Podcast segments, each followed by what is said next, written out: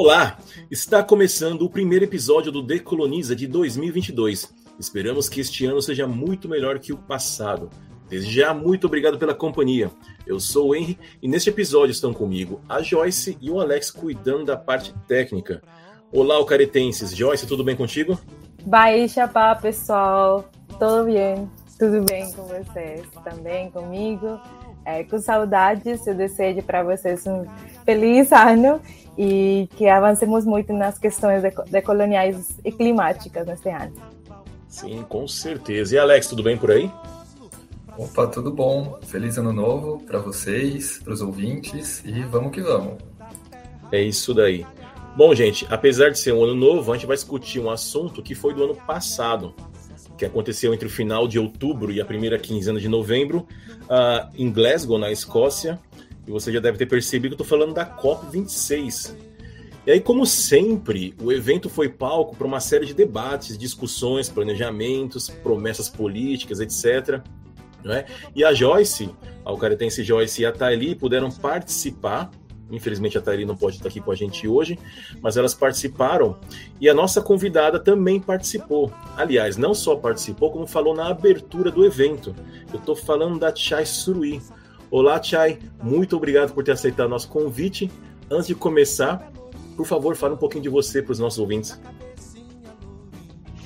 Feliz ano novo para todo mundo também. Aqui quem fala é Chai Surui. Sou ativista do povo Paité Suruí, aqui de Rondônia, da terra indígena 7 de setembro, na Amazônia Brasileira. É, sou coordenadora da Canindé, uma organização que trabalha há mais de 29 anos aqui no estado, coordenadora também do movimento da Juventude Indígena de Rondônia, voluntária no Engaja Mundo e conselheira do WWF Brasil. E é um prazer estar aqui, estar aqui com vocês, gente. Muito obrigada pelo convite. E como a Joyce falou, que né, nesse ano a gente consiga decolonizar cada vez mais, falar mais da pauta climática, falar mais da pauta é, indígena e construir um mundo melhor mesmo. Sim, é isso daí mesmo. Uh, antes de começarmos a discutir sobre os debates propriamente dito da COP, a gente estava conversando nos, nos bastidores antes de começar a gravar, e também já discutimos isso em outros episódios sobre a estrutura desses eventos mundiais, né, internacionais, voltados para discutir temas ambientais e climáticos, mas como o que está ao redor disso, ou melhor, aquilo que estrutura esse tipo de evento, ainda tem muitos elementos ou ainda uma mentalidade que é muito colonialista, né? A gente sempre discute isso, a Joyce sempre fala isso quando a gente, conversa, aqui nos bastidores da Chai a gente estava falando sobre isso também. Então, Antes de começar a entrar na questão das da discussões que acontecem lá, vamos falar do evento propriamente dito. Uh, primeiro, foi, foi a primeira COP de vocês? A minha não. Eu já fui, tinha ido na COP né, anterior, que, e é, que tinha sido a COP que foi em Madrid, né? Que era para ser no Chile, mas foi em Madrid, que foi a minha primeira COP, que foi lá que eu né, comecei a falar sobre a questão climática e comecei a também é, me auto-intitular como ativista pelo clima. E. É. E você, Joyce? Bom, no meu caso, eu participei da COP, é, que teve, acho que foi dois anos anteriores a do Madrid, a, uhum. a que foi na, na, Alemanha mesmo, e foi, foi bem interessante porque lá foi assim o primeiro impacto e contato com as negociações diretamente. Então, me lembro que naquela COP foi mais de exploração, de entender o que estava acontecendo e, obviamente, já para essa a, a COP que aconteceu em Glasgow, é, acho que eu já tinha mais como uma visão e estava mais pronta, porque é bem intimidante participar de uma Copa pela primeira vez. É, eu posso imaginar, e a pergunta aqui não é gratuita, não é só uma mera curiosidade. Eu estou perguntando porque eu imagino que cada vez que vocês vão a uma nova COP, vocês vão chegar, claro, mais preparadas, mas não preparadas com, com a bagagem, assim, conhecimento, com esse tipo de situação, mas sim preparada para lidar com essa estrutura que é colonial. E aí, a gente estava falando aqui, eu estava falando com a Chay antes de começar a gravar, sobre como ela teve que falar em inglês nessa última COP. Como foi para você, Chay, essa questão de ter que falar inglês, você sendo uma pessoa de, de origem de um país que fala português e tem a língua do seu próprio povo também, e de repente você se vê obrigada a fazer uma apresentação num outro idioma. Então, ao mesmo tempo que eles estão te dando uma abertura, eles estão te obrigando a uma estrutura que também é colonial, né? Exatamente. E como eu estava falando, né, para vocês antes, uma das coisas que mais me criticaram, né, as pessoas do Brasil, principalmente, foi, nossa, né, é, ela tá falando inglês, por que ela não falou em português? Por que ela não falou na língua dela? Só que as pessoas não sabem que eu tinha que falar inglês, né? Quando eles me convidaram para fazer a abertura, né, fazer o meu discurso, eles estavam procurando já uma pessoa que falasse inglês. Ou seja, se eu não tivesse, né, o mínimo de conhecimento sobre inglês, eu, eu não, não teria tido essa oportunidade. E aí já mostra, né, é, claramente isso. E a COP com certeza é um evento que tem condições de colocar tradutores, né, e tem condi teria condições de, de. Até porque os próprios grandes líderes do, do, dos países que estavam lá, nem todos falam inglês. Sim. Então, só que eu, quando eu fui convidada, é, é isso, tem que falar inglês. Uhum. Tem que ser em inglês. Sim. É, Joyce, eu sempre lembro das nossas conversas sobre o tokenismo, porque isso que a Chay acabou de falar é uma coisa muito séria, ou seja, ela não foi lá porque ela é a Chay Surui. Ela foi porque ela tinha essa noção de, de a condição de poder falar inglês. Porque se ela chegasse para a organização, se eu entendi bem, e falasse: Olha, eu não falo inglês e não consigo falar, eles teriam outra pessoa para substituir você. Então, Joyce, como que, que essa questão. Uh, como, você acha que é, é realmente essa participação está beirando ali no limite para ser tokenismo e não uma real participação desses outros povos? Eu vejo um pouquinho com preocupação, né? Até que a gente fala a questão de ter uma monolíngua né, nesses debates, né?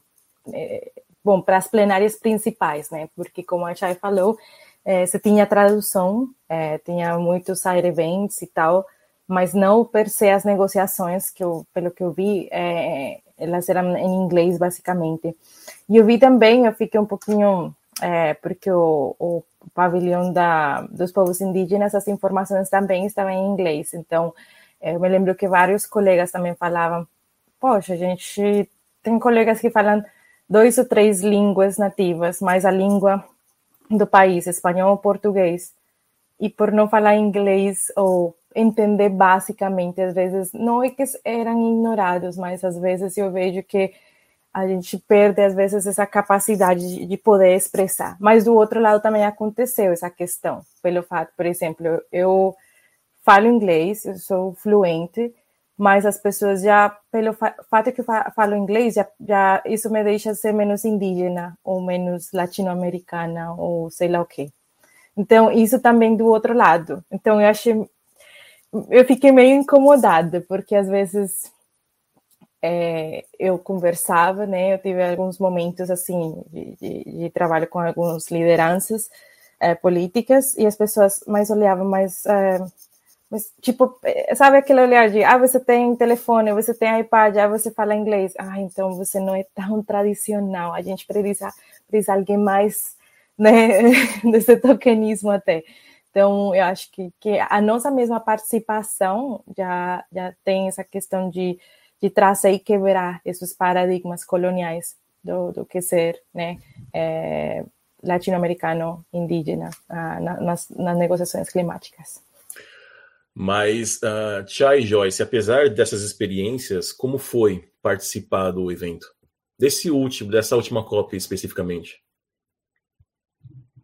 Eu tenho né, é, várias análises da, de participação da COP, né? Análise pessoal minha, que pessoalmente foi bom para mim, por, né, exatamente por causa da visibilidade é, que eu ganhei, ou seja, eu consigo levar, né, através da minha voz, para mais longe o que está acontecendo aqui no, no, meu território, né, é, o que está acontecendo aqui nas terras indígenas no qual eu trabalho, que a gente está passando por, enfim, acho que né, todo mundo aqui sabe é, o que a gente está passando quando a gente fala na causa indígena no Brasil. São realmente ataques aos nossos territórios, ataques aos nossos direitos, e mais do que uma omissão por parte né, do governo, um incentivo mesmo né, a, a essas invasões, um incentivo a, a a, a esse ataque cada vez mais. E só que aí eu tenho né, análises a nível Brasil, também da participação né, é, do governo brasileiro, que prometeu algumas coisas lá, como, por exemplo, acabar com o desmatamento até 2030, e que fecha o ano de 2021 né, com as maiores taxas de desmatamento em 15 anos. E que começa o ano de 2022 né, com a FUNAI decretando que não vai mais fazer a proteção de terras indígenas que não sejam homologadas. Sim. Ou seja, o Brasil foi para a COP né, já com muito pouca confiança de todo mundo, principalmente por causa dessa política antiambientalista, anti-indigenista que vem pregando aqui no Brasil, com marco temporal, com PL 490, que querem acabar com as terras indígenas. E hoje o mundo inteiro já sabe da importância dos povos indígenas quando a gente vai falar da proteção das florestas. Inclusive a própria ONU, que já declarou que os povos indígenas são né, os melhores guardiões da floresta. E, né, e, e ainda assim a gente vê muitas promessas e, e quando chega aqui uma política totalmente contrária, né, do que está sendo prometido, do que foi prometido lá. Ou seja, a gente está vendo muito greenwashing. A gente também viu muito pouca, né, é, a escuta do governo brasileiro com a sociedade civil que estava lá. Uhum. Pelo contrário, o que, que aconteceu? O Brasil ganhou o fóssil da semana, né, que é um prêmio simbólico que tem na COP pelos ataques né, que pessoas do próprio governo né, é, fizeram, por exemplo, a mim, que, que, que né, o, o, uma pessoa do Ministério do Meio Ambiente me intimidou lá, assim como aconteceu com, com outras mulheres indígenas, como, por, por exemplo, a, a Alessandra, e que aconteceram, inclusive, depois da COP, que quando a Alessandra Munduruku volta para casa, o que, que acontece? Tem a casa dela invadida. E aí, também tem uma análise, eu falo demais, desculpa, tem uma análise, tem uma análise a nível de COP global, né? Sim. Que é exatamente essa questão da colonização.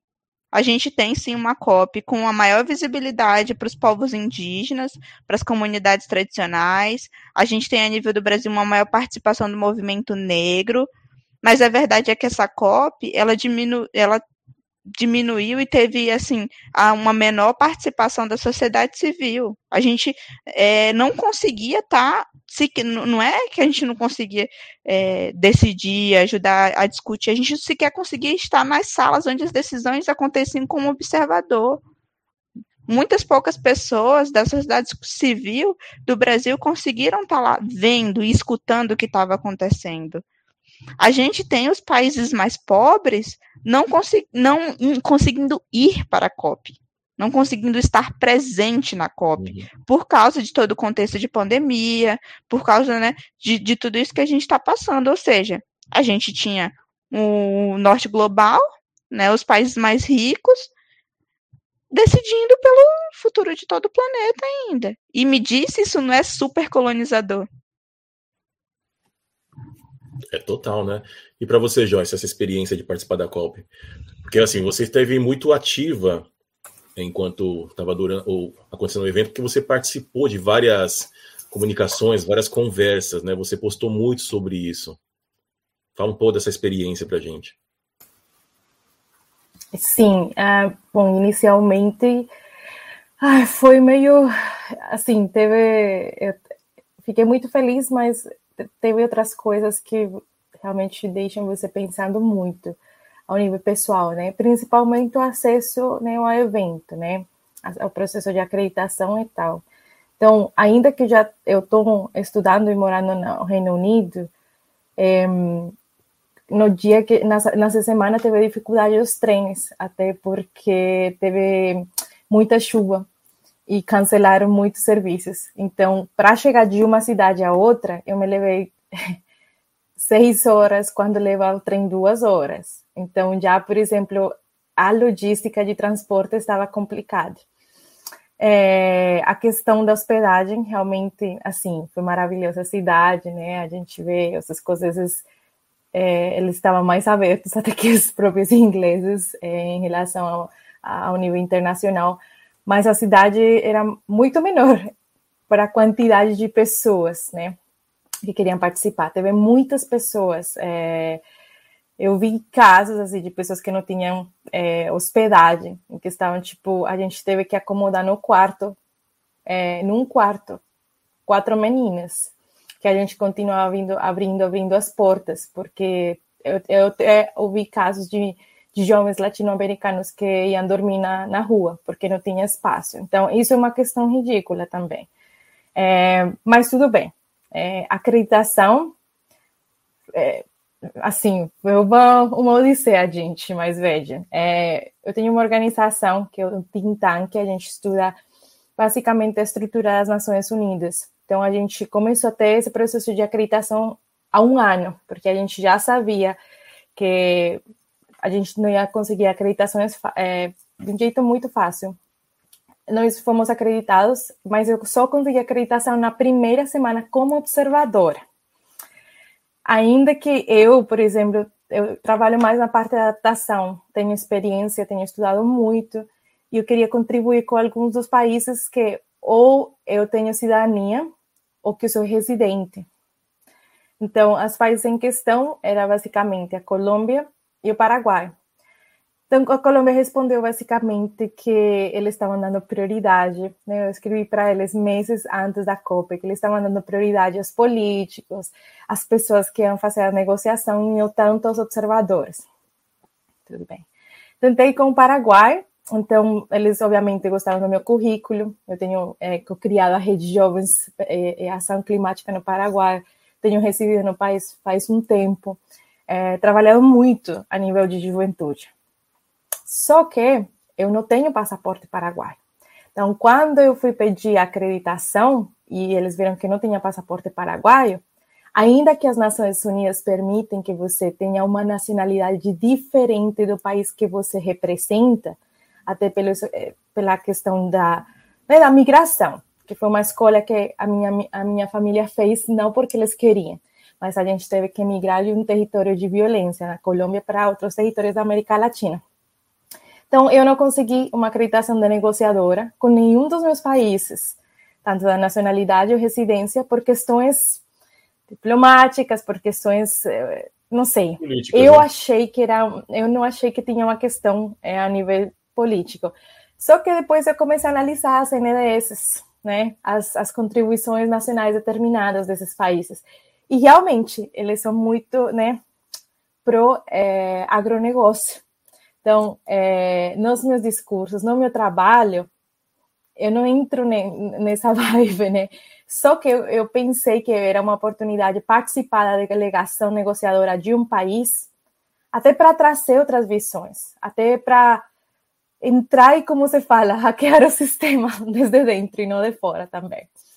Uh, mas foi muito triste e é, eu vi que Outras acreditações foram dadas a filhos de políticos, não vou, obviamente, mencionar, mas foram pessoas que não sabiam o que, que estavam falando. É, e muitas delas tiveram que assinar é, documentos que falavam que não iam tomar decisões ou conversar com ninguém do que eles estavam vindo é, ou conversando nas negociações.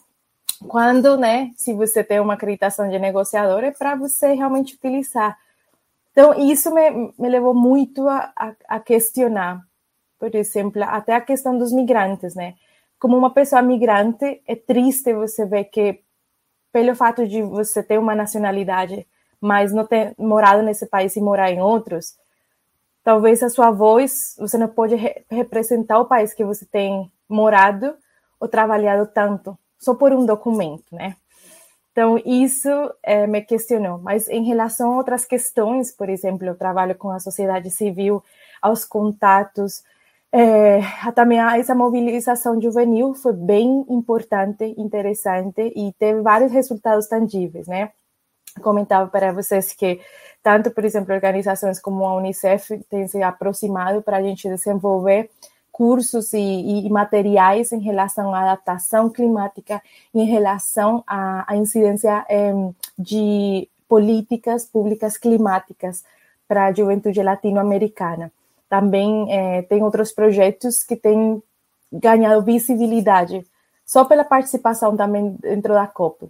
Então teve foi um espectro assim de experiências basicamente. É, se a gente pensar nesse tipo de evento, não só a COP, mas qualquer um, inclusive aqueles organizados pelas Nações Unidas, fica aparecendo muito que não passa de politicagem, né? Assim, beira até aquilo que a gente chama de greenwashing. As pessoas estão fazendo isso porque é um, é um tema que é discutido, tem que ser discutido, e você tem que considerar essa temática em qualquer negociação futura que você vai fazer. Até para você conseguir ter consumidor para aquilo, para o seu produto, né? Então, se você não provar para os consumidores que você tem uma, pelo menos uma aparente consciência ambiental, o seu produto perde valor. Então, parece que esses eventos acabam servindo de vitrine para essas empresas, esses partidos, partidos políticos não, mas esses governos venderem uma ideia que, de que eles estão preocupados com essa temática. Mas vamos pensar de forma mais pragmática, vamos pensar numa coisa mais concreta, porque, é, assim, eu só podia acompanhar a distância, né? E para além disso, eu não tenho esse envolvimento que vocês duas têm a, a Tia é indígena, então ela está ali vivenciando questões que eu não vivencio porque eu não estou vivendo na aldeia, né? Eu vivo numa cidade. Então ela está ali em contato com outras realidades que estão lidando, enfrentando de forma até mais grave todos esses acontecimentos climáticos estão acontecendo no mundo.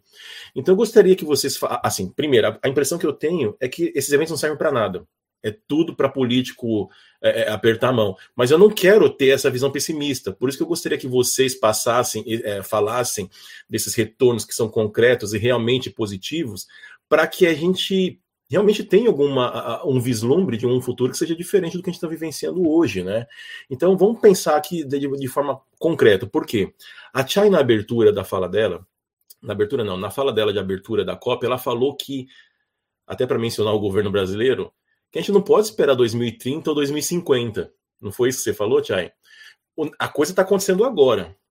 Então, a preocupação, a gente não pode ficar a, a, perdendo tempo, porque de fato a gente não tem mais tempo, com projetos a longo prazo, médio e longo prazo. A gente tem que pensar em, em, em ações concretas para o agora. Inclusive, o, a participação, se eu não me engano, foi de Togo, né? O, o, participante de Togo ele, ele foi lá mostrar como o mar está subindo nas ilhas do Pacífico e como aquilo está influenciando negativamente na vida deles. Então está acontecendo agora. A gente não tem tempo para ficar esperando mudar a mentalidade, mudar o modo de produção, porque a coisa está acontecendo nesse momento. Então, o que, que a gente pode ver, tirar da COP de concreto para realmente mudar tudo isso que está aos poucos destruindo né, isso, o meio ambiente, provocando a mudança climática. Assim, vocês que participaram disso ali com mais intensidade, mais ativamente, o que, que vocês estão tirando da, dessa, pelo menos dessa última COP, que vocês falam, olha, realmente por este caminho a gente consegue fazer alguma coisa? Então, é, é sempre a gente sempre reflete muito, sempre tem essa sensação de que parece só politicagem mesmo, né, Henrique? E que de fato nada vai mudar a nossa esperança fica abalada um pouquinho. Mas a, é, é, a última COP ela foi importante porque a gente fechou alguns acordos lá. Né. A gente fechou também é, algumas coisas que precisavam né, ser ser, ser, ser fechadas mesmo, e, atra e é através das COPs, por exemplo, que a gente também faz essa coisa de pressionar os países, e, e não só os países, agora também né, as empresas, como, como você bem comentou antes também, dessa questão do, do greenwashing, e, e aí a partir de agora, né, depois dessa COP, a gente entra para a era da ação, ou deveria entrar para a era da ação. Só que é como a gente está falando, às vezes é, fica difícil porque os próprios acordos que foram fechados nessa COP, se a gente faz a continha, a gente não consegue alcançar a nossa meta, que era 1,5 graus Celsius. Essa é a verdade. Ou seja, a gente tem um caminho muito longo. E como já foi dito aqui, a gente precisa realmente de ações eficazes e urgentes ações agora e a gente precisa. Só que e por que, que a cópia eu acho que é, né, tem uma importância também? Porque de certa forma ela globaliza isso. Todo, né, é, os países estão ali para se juntarem para a gente tentar contornar de alguma forma essa crise. Porque não adianta só, por exemplo, proteger a Amazônia. Uhum. Eles também têm que fazer a parte deles. Os outros países também têm que fazer a parte deles. E todo mundo tem que entender que a gente só vai sair dessa crise quando cada um fizer a sua parte e que parece muito longe. Né? Porque tem países que, por exemplo, não, não, queriam né, entrar no, no, nos acordos que estavam ali, porque não queriam, por exemplo, deixar de é, financiar o, o carvão, né, ou, ou, outras coisas que, que tocam na economia deles.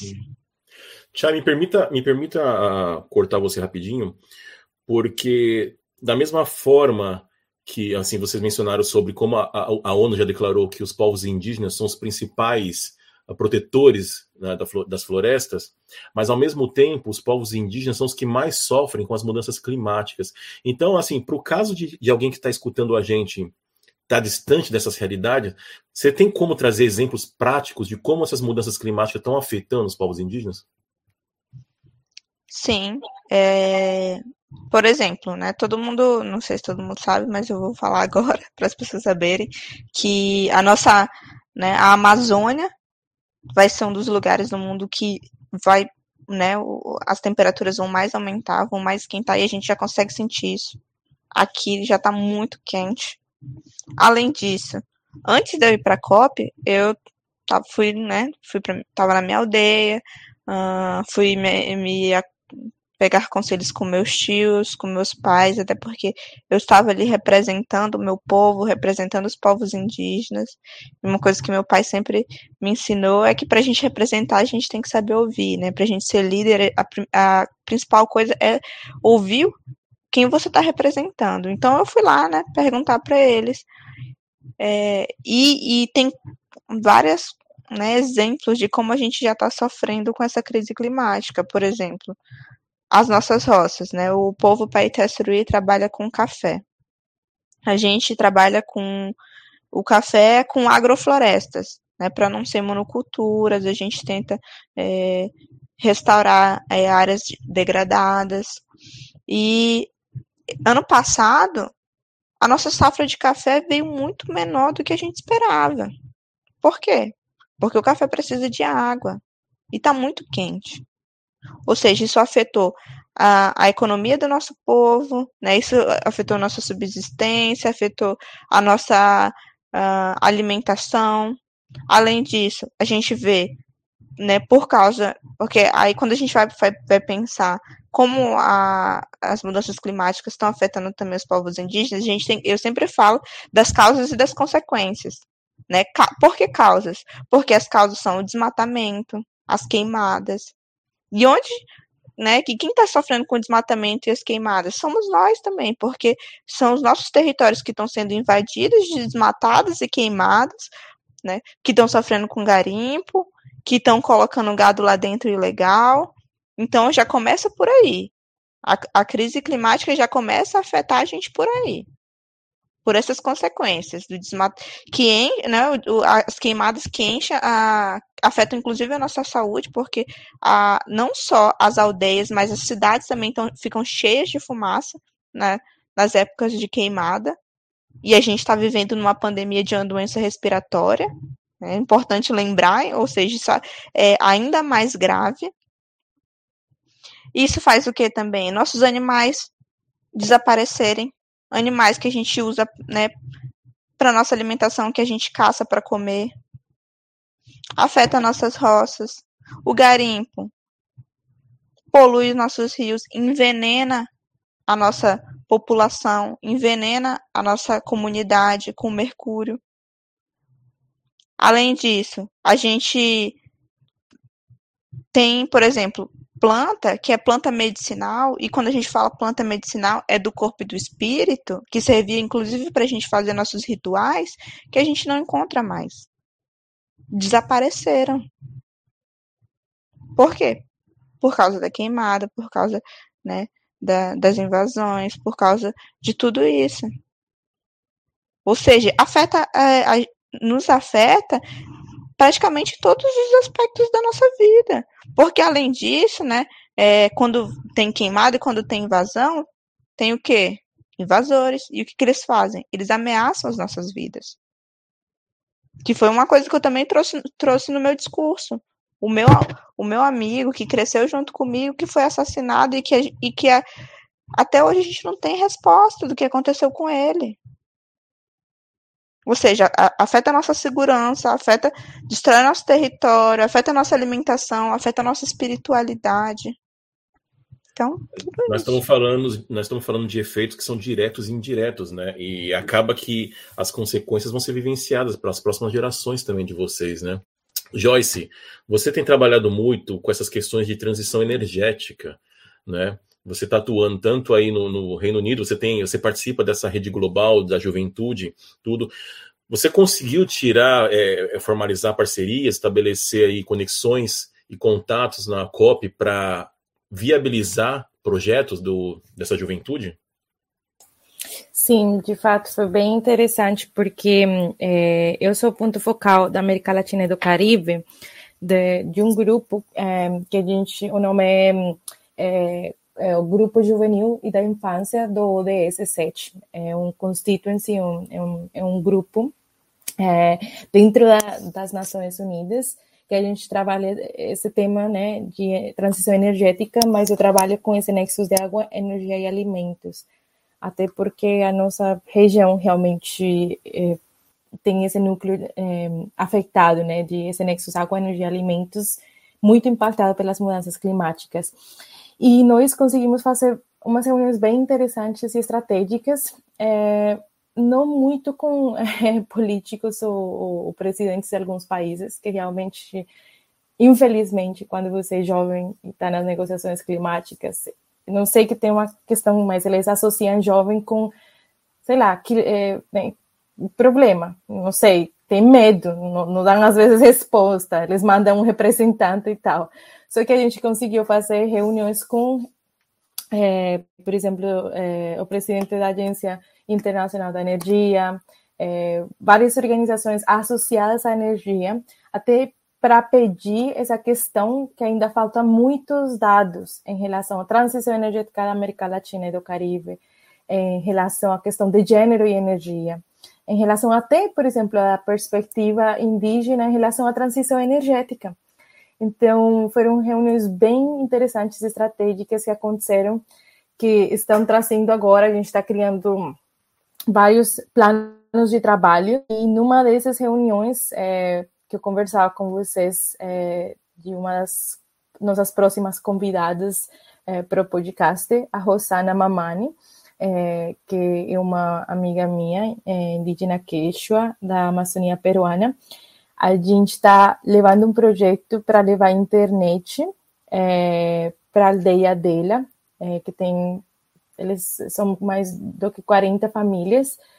E atualmente ela só né, tem internet é, na casa dela, mas ela compartilha com 40 famílias. Então a gente conseguiu um financiamento, a gente está nesse processo para realmente fazer acontecer agora, mas são questões que eu vejo assim mais aplicadas à prática, sabe? Porque eu vejo essa necessidade também da questão energética é para já. A gente vê, como a Chay diz, a gente tem essas emissões que, infelizmente, né, nesses cenários climáticos que a gente vê, até com o Acordo de Paris, é, se fala de um aquecimento de mais de 4 ou 5 graus centígrados é, após os níveis industriais. É isso, é um ecocídio, sabe? É uma questão, um planeta inabitável. A gente nem consegue pensar se vocês verem nesses dias, né? Por exemplo, a minha família do Paraguai diz que em Assunção é, chegou a 47 graus, com sensação térmica de 55 graus. E o que acontece? O país tem é, ainda uma taxa de desmatamento ainda mais alta do que no Brasil. Então, a gente vê como desmata, o desmatamento da Amazônia está influenciando muito as queimas né, que estão tá acontecendo no Paraguai como né, a gente tem esses ecossistemas, né? O Pantanal, a gente tem é, né, a Mata Atlântica, transfronteiriças, né? Que se compartilham é, com, com os países também do Mercosul, e a gente vê até que a questão é, da falta, é, por exemplo, a disponibilidade de água, a gente vê como é a questão do aquífero Guarani, outros aquíferos, como as mudanças climáticas realmente vão impactar, é, e a gente se lembra, né, o Mercosul, de novo, a região que mais, é, obviamente, se produz é, e tem esse impacto desse, do agronegócio, né, a produção da soja e tal. Então, eu pensava assim, eu, eu essa, perspe essa, perspectiva, a nossa segurança, né,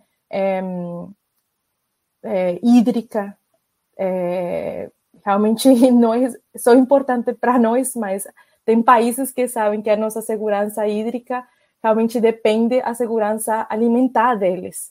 Então, às vezes eu vejo projetos que eles começaram a ter parcerias, mas eles são também muito mais para os interesses né, desses países, como a União Europeia, de receber a carne do Mercosul, de receber esses produtos, do que realmente garantir né, que não se tenha esse desmatamento.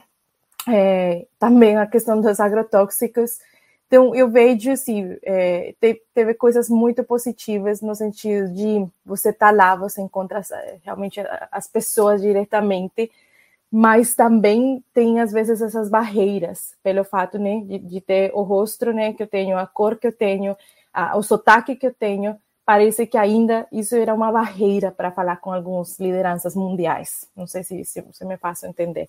É isso. Sim, pelo que você está me dizendo, ao mesmo tempo que existe realmente uma abertura para esse tipo de parceria, o racismo ainda é muito forte. É nesse sentido que você está falando. Eu vejo, sim, por exemplo, parcerias com organizações que, por exemplo, é, elas têm, têm, né, elas têm projetos nos, nos países em questão que que eu mencionei mas diretamente às vezes com os governos, eles sabem, eles são cientes, cientes até do poder que a gente tem, por exemplo, como representantes, e às vezes eles ficam assustados de como uma jovem mulher, né, tem ainda mais, né, é, essa cobertura das mídias é, e esse posicionamento do que o mesmo governo. Então isso eles, eles sabem, os governos entendem, mas eles ficam com muita, sabe, ai, não, melhor é atacar a pessoa do que se sentar, entender e conversar. Então, como a, a Chay falava, é, eu penso às vezes é ridículo que é, critiquem a gente pelo que gente, pelos nossos discursos, até pela língua, mas é uma questão que, que não é objetiva. Eles tentam cri é, criticar mais a pessoa ainda sabendo que a gente está certo com o que a gente está falando, né? Hum. E no seu caso, Tiago, você, percebeu esse tipo de tratamento diferenciado pelo fato de você ser indígena? Eu te pergunto por quê. Na sua fala, teve um momento, nesse vídeo que está, vamos chamar de vídeo oficial, né? Porque tem um vídeo no YouTube da, sua, da sua fala, e tem um breve quadro ali, tem, a, a, muito rapidamente aparece o Boris, o, o Boris Johnson com outros políticos.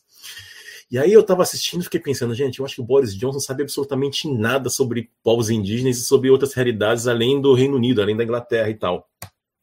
E aí é inevitável, sabendo do histórico do nosso país, a forma como esse, essa mentalidade colonizadora né, do Ocidente e tal tratou os povos indígenas, a gente sabe que essa questão do fetichismo é muito forte, né, com os corpos indígenas e tal. Você percebia que o fato de você ser indígena e você estava ali de cocar, você estava ali né, quando, quando alguém que não tem absolut, absolutamente nenhuma relação ou conhecimento sobre os povos indígenas, quando olha alguém de cocar, é meio que impactante para essas pessoas, né?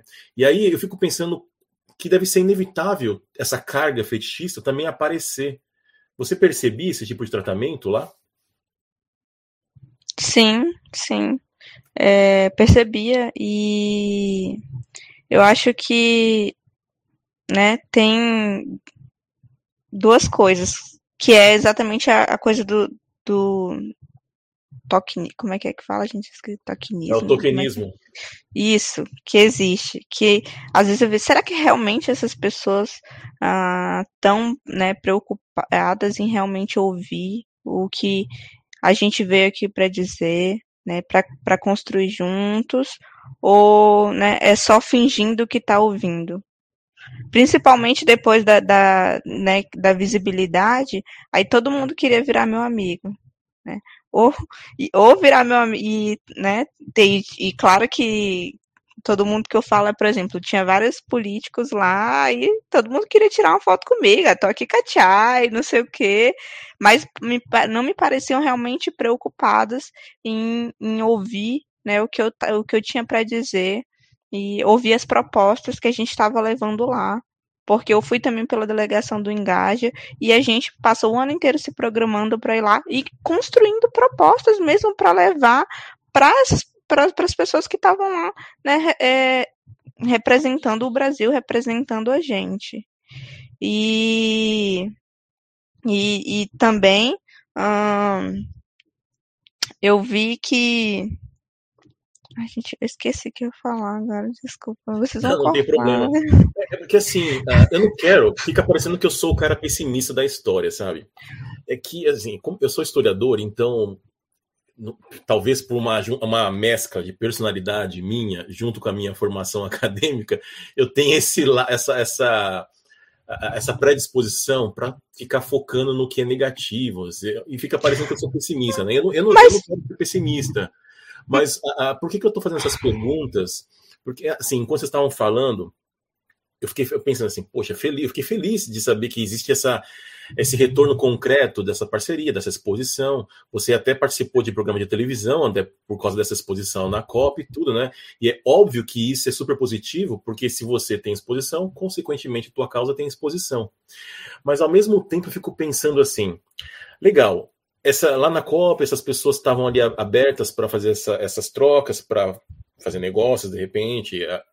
E pode ser até que elas tenham de fato um interesse real, sincero de fazer alguma coisa. Mas aí eu fiquei pensando também por outro lado.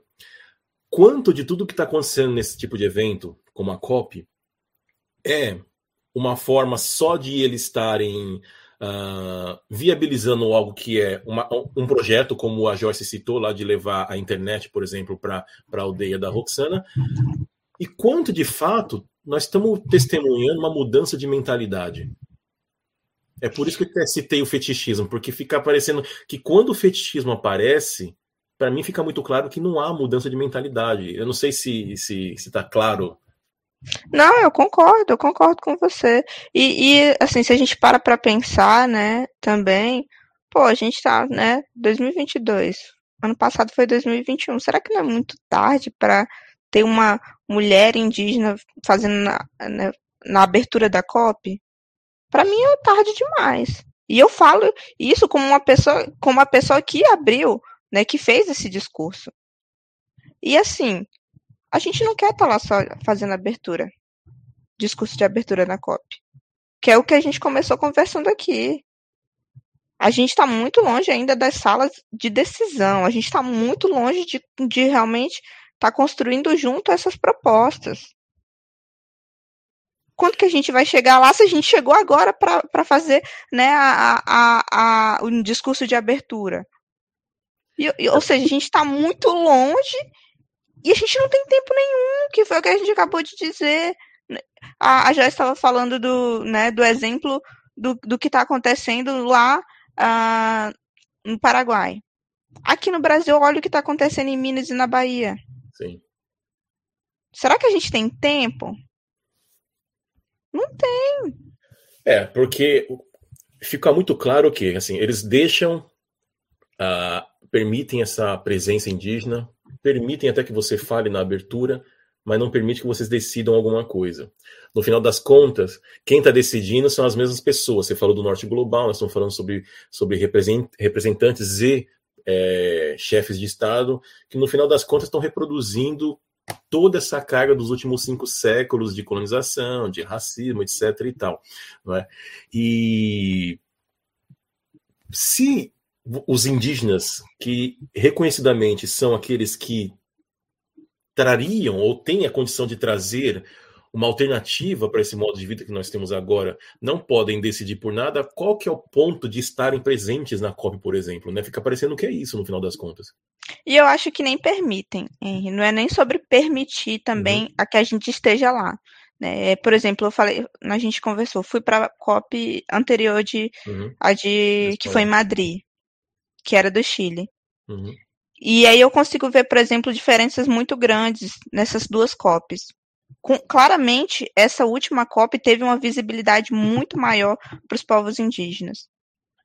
E, e, nessa COP, a gente também estava lá na chamada Blue Zone, em sua maioria, porque tem um espaço para a sociedade civil, que não é um espaço de discussão, que né, uhum. nessa, nessa COP mesmo parecia mais uma feira de ciências, eu não sei se a Joyce concorda comigo, e aí eu digo que não é permitido porque em nenhum momento ninguém convidou a gente. Né? A gente não foi expulso nem nada também. Uhum. Mas a gente também fez um rolê para estar tá lá. Que é o que eu já estava falando sobre as credenciais. Sim. A gente, então, ocupou aqueles espaços. E aí eu acho que a importância da gente estar tá lá, ainda que não nas salas de decisões, é exatamente isso de mostrar e dizer para eles, ó, esse tipo de espaço já não pode acontecer sem a gente, sem a uhum. nossa presença, sem a presença dos povos indígenas, né?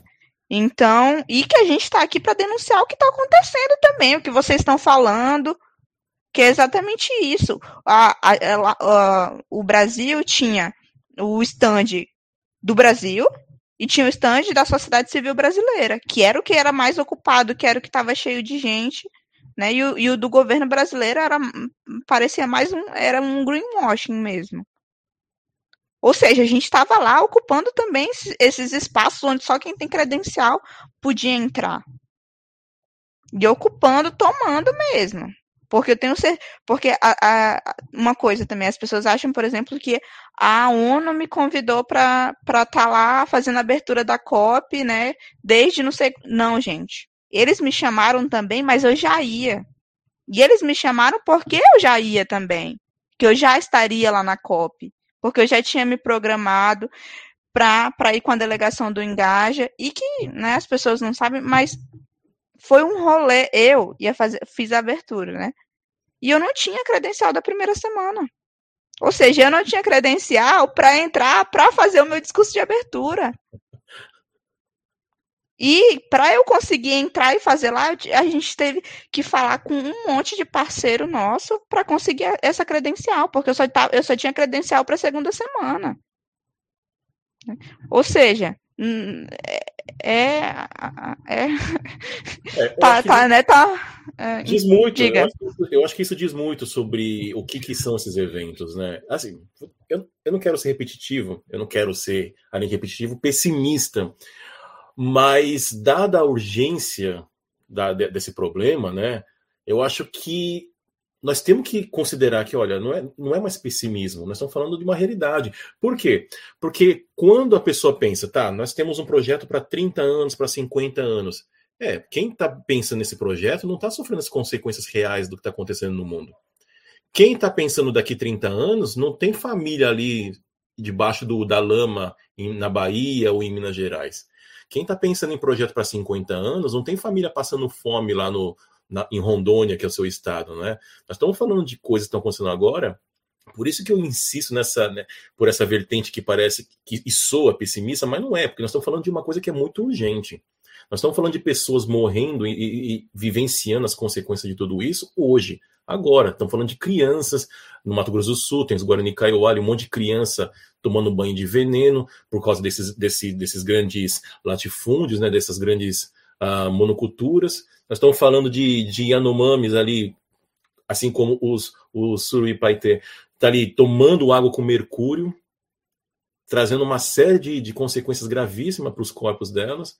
Então nós estamos falando de uma, de uma, de uma realidade que não é para daqui 30 anos mesmo, né? Por isso que eu fico aqui insistindo. Parece que eu sou pessimista, mas olha, nós temos pessoas que com certeza não vão, não vão dizer que é pessimismo, porque elas estão vivenciando e sentindo na pele hoje, né? É realidade, né? Não é pessimismo. E eu acho que assim também é, é, é, importante a gente falar, às vezes parece pessimista, e, e às vezes as pessoas falam que, né, é, por exemplo, a causa climática ela afasta um pouco, porque parece um negócio que a gente está falando do fim do mundo, né? Parece isso que então, gente, é, hum, mas é, é simplesmente a, a realidade que a gente está. A gente não pode fechar os olhos, porque como que a gente vai resolver uma coisa que a gente sequer né, aceitou ou está evidenciando, ou está né? falando, né? reconhece? É, é. Sim. Sim.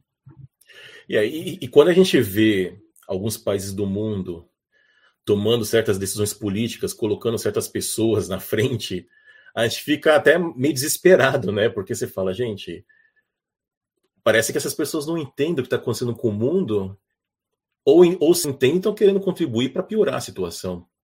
Porque como, diante de tudo que está acontecendo, você quer estimular desmatamento, por exemplo, para melhorar ou potencializar ganhos econômicos? Vou ter que dizer, né? Vou ser obrigado a dizer o capitalismo, gente. É o capitalismo. É. Tem que acabar o capitalismo. Tem que acabar. É, falar de, falar de mudança climática é falar de uma pauta antirracista, é falar de uma pauta por igualdade de gênero, por né, contra desigualdade, para acabar as desigualdades sociais, e é falar de uma pauta anticapitalista também.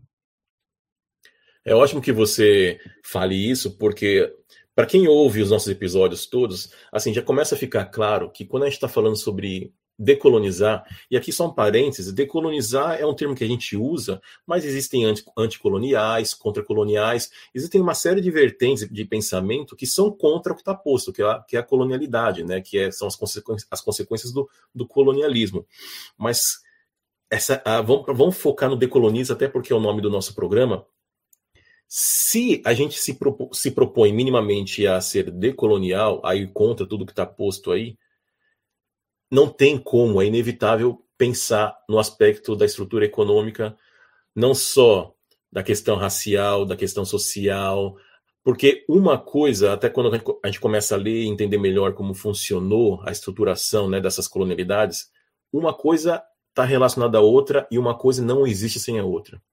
Capitalismo não existe sem racismo, racismo não existe sem capitalismo. E tudo isso vai acabar levando para as questões climáticas, porque se o mundo está nessas transformações climáticas, é porque o capitalismo, com esse seu modo de produção, levou a isso. Nós estamos falando o quê? Não só de meio modo de produção, mas de meio de consumo. E uma coisa acaba levando a outra, sabe? Uma, uma coisa precisa da outra, só que a natureza não é infinita. E a gente começa a perceber isso. Mas a gente está chegando na, na parte final da nossa conversa, mas só para não ficar tão pessimista, né? Porque até eu não me suporto às vezes.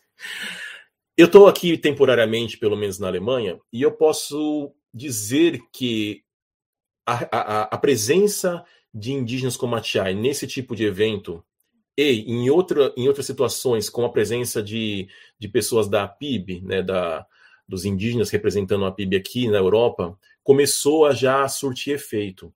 Então você começa a perceber aqui, pelo menos na Alemanha eu começo a perceber, que as pessoas começam a questionar de onde vem a carne.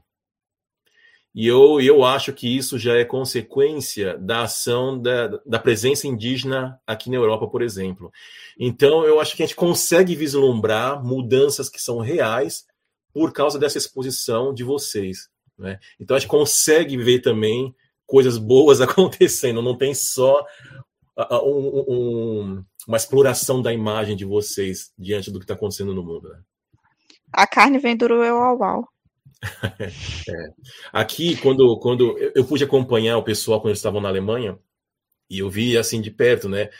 O, o Cretan, o Cretan é sempre muito inflamado, né? O, o Cretan Kaigang, e é muito forte o, o argumento que eles usavam, até porque é muito real, essa questão de falar que a soja que vocês consomem é regada com sangue indígena. E isso começou a levar muitas pessoas aqui na Alemanha a refletir sobre o consumo, porque o consumo de soja é muito grande aqui. Ainda que a soja que eles, eles importam do Brasil não seja para consumo humano, é uma soja que eles usam para alimentar os animais que eles vão consumir depois. Né? Então tem toda uma rede de produção e de consumo que não tem como não considerar o Brasil e, consequentemente, os povos indígenas, porque essa produção toda que nós estamos discutindo tem muito ali de invasão em terras indígenas, inclusive. Né? Esse sistema consegue fazer lavar, a gente fala muito em lavagem de dinheiro, o, sistema, o agronegócio consegue fazer lavagem de boi. Os caras conseguem colocar boi legal junto com boi legal, que acaba desmatando, invadindo o território indígena, e tudo isso tem que fazer parte dessa tomada de conscientização, vamos chamar assim, pensando nessa, nesse, nesse outro modo de, de vida, né? Porque se a pessoa se propõe a ser anticapitalista, é inevitável, a não ser que ela queira fechar os olhos para outros problemas. Ela tem que ser favorável a essas causas todas também, né? Sim, não, e, e, o Cretan tá certíssimo, porque eu não falo à toa que é vem duro eu ao ao, eu tô falando porque a gente é, tá entrando com um processo a, agora, a gente vai entrar, inclusive, na França e vamos entrar com um processo aqui no Brasil também, porque em uma pequena parte do eu ao ao tem uma pequena partezinha, tem mais de 6 mil cabeças de gado. E para onde que esse gado está indo? Uhum. Tá indo para a França, tá indo para as redes cassinos, que também são Carrefour, Pão de Açúcar. Ou seja, as pessoas da Europa, né, estão comendo carne envenenada, ou amaldiçoada. Por que amaldiçoada? Porque nesse local é um, é um cemitério do povo Uruauau, do povo Jupaú. E que está indo para a Europa e que vai para os Estados Unidos para fazer banco de carro. E eu não estou falando isso da boca para fora, não. Eu estou falando porque a gente conseguiu é, rastrear a cadeia da carne e a gente viu para onde está indo. E é exatamente o que você falou. É sobre. Tem que pensar, né? Se, se você se propõe a ser anticapitalista, tem que pensar nessas questões também. E como a gente estava falando de colonização, é isso. Né? A, a COP é um exemplo de que a colonização não acabou. E eu digo sempre que o colonizador ele veio aqui para o Brasil e ele nunca foi embora. Porque quando a colonização começou, o que aconteceu? A gente teve a invasão dos nossos territórios, a gente teve a destruição né, da, da nossa floresta, a gente não podia mais exercer a nossa espiritualidade, e, enfim, a gente teve né, é, tu, tudo isso, e me disse, não é isso que está acontecendo até hoje. Sim. Nossos territórios invadidos, destruídos, a gente não tem direito às nossas espiritualidades, ou seja, o colonizador veio e ele nunca foi embora. Uhum. Você vai estar na próxima COP? Vai ser no Egito, eu acho, né? Vai ser no Egito. Eu vou tentar, né? Eu acho que é o ano que vem. É o ano que vem? Esse ano já. Ah, esse ano já. É, é, a gente estava conversando, a gente vai tentar ir também. Enfim, uh, a gente vai terminar esse programa, Tchai, mas você quer fazer alguma consideração final? Ah, é, primeiro agradecer vocês, né? Passou muito rápido, gente. Eu Nossa, fiquei, é. gente, foi muito rápido. Agora tem um monte. De, é, eu pensando aqui, eu tenho um monte de coisa para falar ainda. Ah, se você mas... quiser falar mais uma vez, fica à vontade. Fica à vontade. Não, mas aí a gente ia ter que fazer aqueles podcasts de quatro horas que a gente falou que não vai dar, agora não vai ouvir. é, mas eu acho que, que a gente é, para finalizar, né, que a gente fale mais mesmo da, da pauta de mudanças climáticas, entender que isso tem que ser uma pauta de todo mundo. Ou seja, e entender que isso está totalmente ligado a essas coisas que a gente falou, anticapitalismo, a defender o direito dos, dos povos indígenas, né? Porque se hoje tem floresta em pé no Brasil, é graças aos povos indígenas, ou seja, que o Brasil tem que demarcar a terra indígena. Uhum. E que a gente, nesse próximo ano, que é o ano da ação, né, consiga agir. E, e é isso. E, e, que a gente consiga. Porque eu não acredito. E acho que pelo papo que a gente teve aqui também, é, nenhum de vocês acreditam numa construção que não seja coletiva. Uhum. Então que a gente consiga construir um mundo melhor, pautados né, nessa visão de mundo de respeito à vida, de respeito à floresta, de respeito ao meio ambiente. E obrigada, gente. Né? Estou é, sempre à disposição para voltar aqui e falar mais com vocês. A gente que agradece, com certeza. Eu acho que, assim, já que você disse que tem muito mais para falar, a gente pode futuramente ter novas conversas, especialmente porque esse é um assunto que eu acho que não se, não se encerra, né? não se esgota, e ele acaba levando para outros assuntos que são igualmente importantes. Então, com certeza, a gente pode aí futuramente ter novas conversas. Joyce, quer fazer alguma consideração final? Sim, com certeza. Eu acho que a participação das populações vulneráveis também, né, de, de alguns países, algumas nações que anteriormente eh, não participaram das negociações climáticas foi muito importante, né, tanto na COP como até na COI, né, que dessa conferência da juventude, ver eh, as pessoas nas ruas de Glasgow fazendo esse chamado, não só aos governos, mas também às pessoas do mundo todo em relação às mudanças climáticas foi muito poderoso. Também, né, trazer uma conferência desse tipo, eu sei que foi uma propaganda é, post-Brexit, mas também é, trazer essa mensagem para o pessoal daqui, né? é, esse, esse pessoal daqui, né, o país onde a, a revolução industrial nasceu, onde o capitalismo se desenvolveu, e eu vejo que um dos países, obviamente, mais capitalistas do mundo, é muito difícil de colonizar essa mente do pessoal. Mas eu vi né, até é, a cobertura nas mídias das, é, da COP de, durante esses dias foi muito interessante, porque eu tenho amizades e pessoas né, é, que eu conheço aqui que elas não sabem nada de mudanças climáticas, elas nem sabem o que é ser indígena, mas quando eu conheci elas, não tinham como essa perspectiva. Depois de que elas viram né, a COP, a COP, nossa, então tem mudanças climáticas, me falavam depois da COP. Eu achava que as mudanças climáticas iam ter impactos, sei lá, em 50, 100 anos. Então tem essa, essa perspectiva, essa juventude desse país aqui tem muito essa perspectiva de viva a vida louca, né? Ah, sei lá, curtir a vida e depois vamos ver o que acontece mas até o movimento climático desse país estava muito dividido.